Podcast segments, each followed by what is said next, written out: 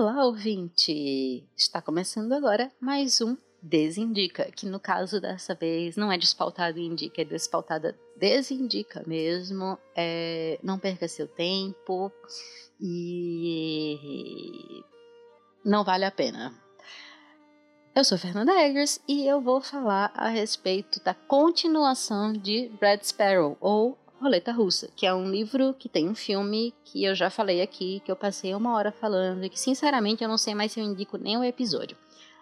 O que acontece? Este livro tem uma continuação. Este livro, na verdade, é parte de uma trilogia e ela não foi traduzida para o português. E eu comecei a ler, eu comecei a ler errado, porque eu me confundi e eu comecei a ler o terceiro livro antes do segundo. Me toquei quando eu estava em uns 20% e comecei a ler o segundo.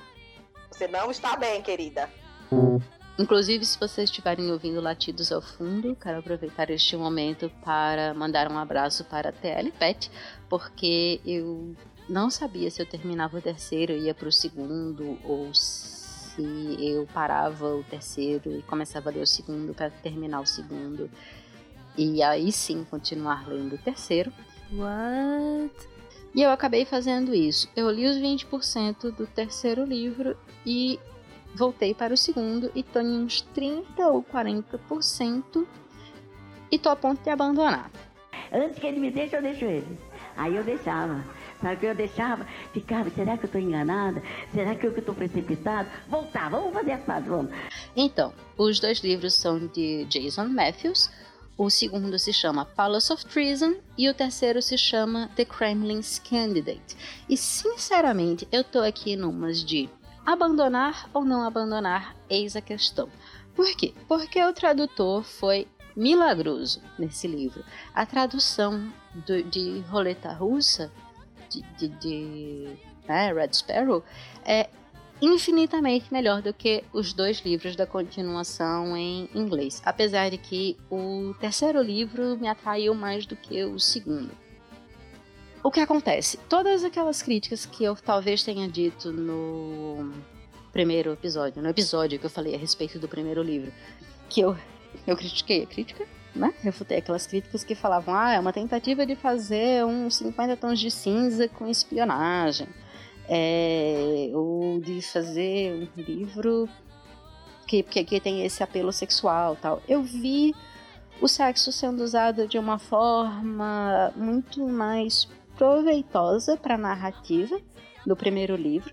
No terceiro livro não apareceu, certo? Até os. Na verdade, eu nem li tanto assim. Eu li 13% do livro, não posso falar tanto. Uhum. É, mas não apareceu até esse ponto. E no Palace of Treason, que eu já tô mais adiantada, que eu já tô em 46%, aparece. E aí, o que acontece?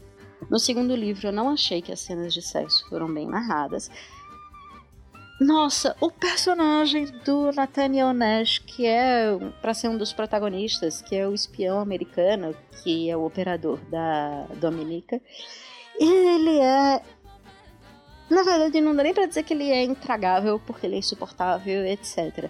Mas ele é intragável porque ele não é nada, sabe? Ele é completamente sem graça. Aí como é que, como é que você vai gerar empatia com um personagem assim? Eu estou quase não abandonando ou desabandonando, não sei, eu não decidi ainda se eu vou abandonar ou não essa série. Eu estou, mas estou quase fazendo, estou quase desistindo de abandonar justamente por conta do Dominica, porque ela é uma personagem muito interessante e, sinceramente, eu tenho que terminar isso deixando ela numa posição melhor do que a que ela está agora em qualquer um dos livros. Apesar de que no terceiro livro, como Nash não apareceu ainda, está muito melhor, porque todos os outros personagens são melhores construídos do que ele. E ele é um um fuckboy, né? Um fuckboy bonzinho, mas um fuckboy. Porque o que acontece? Vou, vou, vou logo falar de uma coisa da relação com outra mulher neste livro que eu não gostei. Certo, ele é um espião americano que está trabalhando como espiã russa. Eles se amam, ok, mas eles não podem ter relação por conta das posições de cada um, e ela tem um motivo que é até forte, ideológico, e, e que faz todo o sentido para espionar contra a Rússia. Existe nela Existe nela uma coisa que eu me lembrei em relação a alguns personagens de Game of Thrones, em que um deles vira e diz para outro personagem que ele não serve o rei, ele serve o reino, ele serve o trono. E por isso que ele faz o que ele faz. Aí se você não leu nem viu a série, problema, vá atrás. Mas ela tem essa posição também. Ela chama o governo da Rússia de cleptocracia e diz que ela está trabalhando pela Rodina, pela mãe Rússia, e não por aqueles que estão no poder, que na verdade estão esculhambando e destruindo o país dela, que ela ama e tudo mais, apesar de ela não ter um patriotismo cego. Eu acho esse ponto muito interessante. Mas a escrita não tá lá essas coisas. O Nash me incomoda incrivelmente. Ele é paternalista e ele não sabe segurar a calça dele fechada, sabe? Porque ele tem toda essa relação com a Dominica que, ah, tá certo. Ela olha e ela faz. Danem-se as convenções. Eu amo este homem e eu vou transar com ele. E ele fica todo, não, imagina, não pode, não sei o quê. Só para quando ela está numa posição vulnerável, ir lá e transar com ela. Ela que iniciou ainda por cima e tal, mas ele podia ter sido mais aberto e ter, sei lá, seguido a deixa dela de dizer: foda-se as convenções, vamos fazer isso sim, mas vamos conversar aqui pra gente fazer isso de uma forma mais segura, né? Que as outras pessoas não percebam tanto. E aí, depois de transar com ela, que ela volta pro país dela, isso no segundo livro.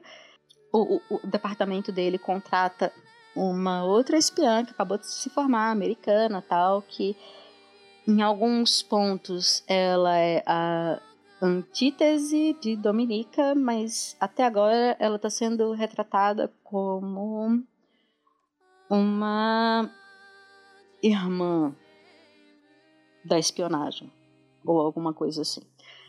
No caso, enquanto a Dominica ela é mais. Ela seria como se fosse Sol e Lua.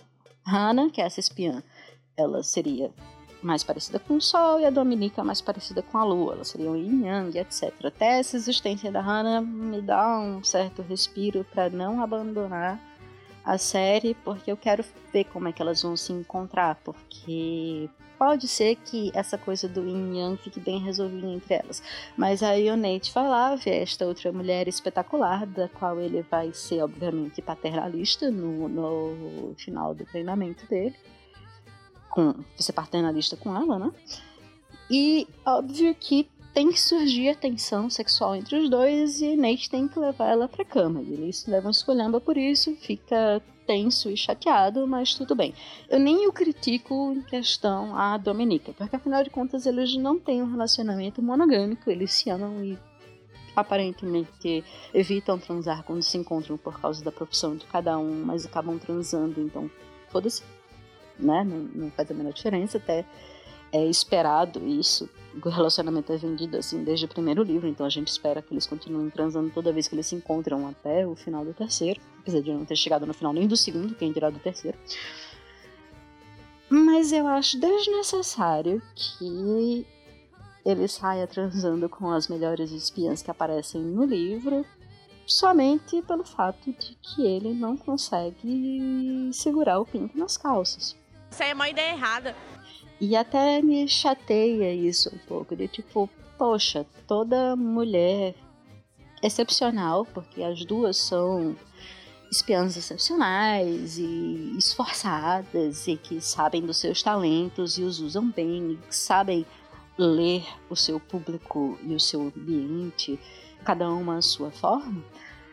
Toda mulher excepcional tem que passar pela cama do Nate, sabe? Ele não merece isso ele não é nem um papel de parede interessante nessa história.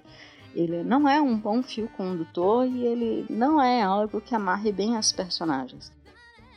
Eu achei até interessante, agora que eu parei para pensar, que um autor homem consiga escrever duas personagens femininas bem interessantes e algumas personagens masculinas também, mas na hora do protagonista homem dele, ele caga na entrada e na saída e durante todo o trajeto. Ele faz basicamente o cavalo no, no desfile do Dia da Independência do Brasil, né? Tá lá cagando, andando e sendo aplaudido, apesar de estar fazendo merda o tempo todo.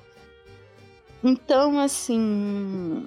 Se você não começou e não se apaixonou por Dominica e não quer ler até que ele esteja num ponto bom da vida dela, porque eu acho que é o que vai acontecer,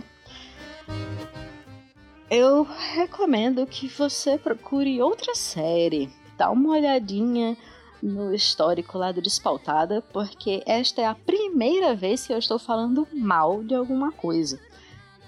Então, há diversas opções boas. E se você quer uma recomendação, eu vou sugerir um episódio que foi muito pouco ouvido e que eu acho que as pessoas não deram valor, porque, como eu falei no próprio episódio, o título e a capa, eles são misleading. Eles enganam o leitor em relação ao conteúdo, que é A Noiva Fantasma, que não é um romancezinho bobo adolescente, não é, quer dizer, pode até ser considerado um young adult, mas é bem diferente dos outros. Ele conta a história da Malásia ainda no período de dominação chinesa, se eu não me engano, ou logo depois quando ela é dominada pela Inglaterra ou quando ela volta a ser dominada pelos chineses, eu não sei. É uma bagunça, politicamente falando, naquela época, mas eu fiz uma pesquisa e falei sobre isso, então você pode aprender um pouquinho sobre a Malásia, pode ter indicações de outras coisas interessantes para ver sobre a Malásia e ainda pode ler uma história muito legal que tem sobrenatural, tem romance, tem investigação,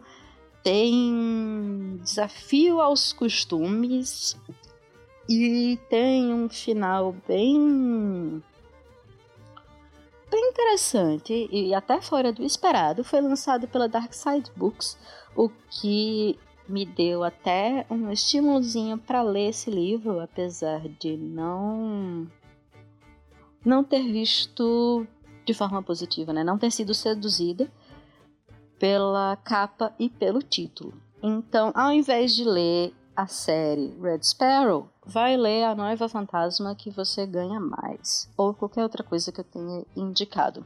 E é isto, este é o Despautada Desindica de hoje. Muito obrigada por ouvir. A gente tem Twitter e Instagram, arroba Despautada. Diz lá o que é que você achou desse episódio. Comenta, comenta o que você acha de livros de espionagem. Se quiser deixar um comentário no medium.com/barra despautada também sobre essa série, ou quiser me sugerir uma série de espionagem e investigação diferente, massa. Se quiser me sugerir alguma coisa de literatura russa que, que, que vale a pena, porque eu não sei por onde começar, não porque eu não acho que vale a pena, mas estou aceitando indicações.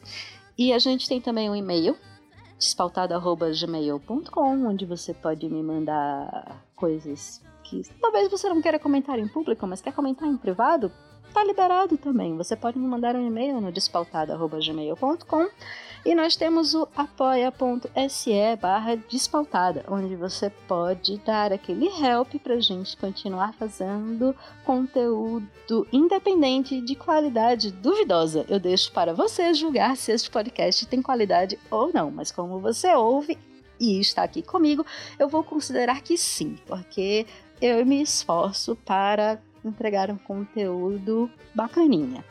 E é isso, até o próximo episódio.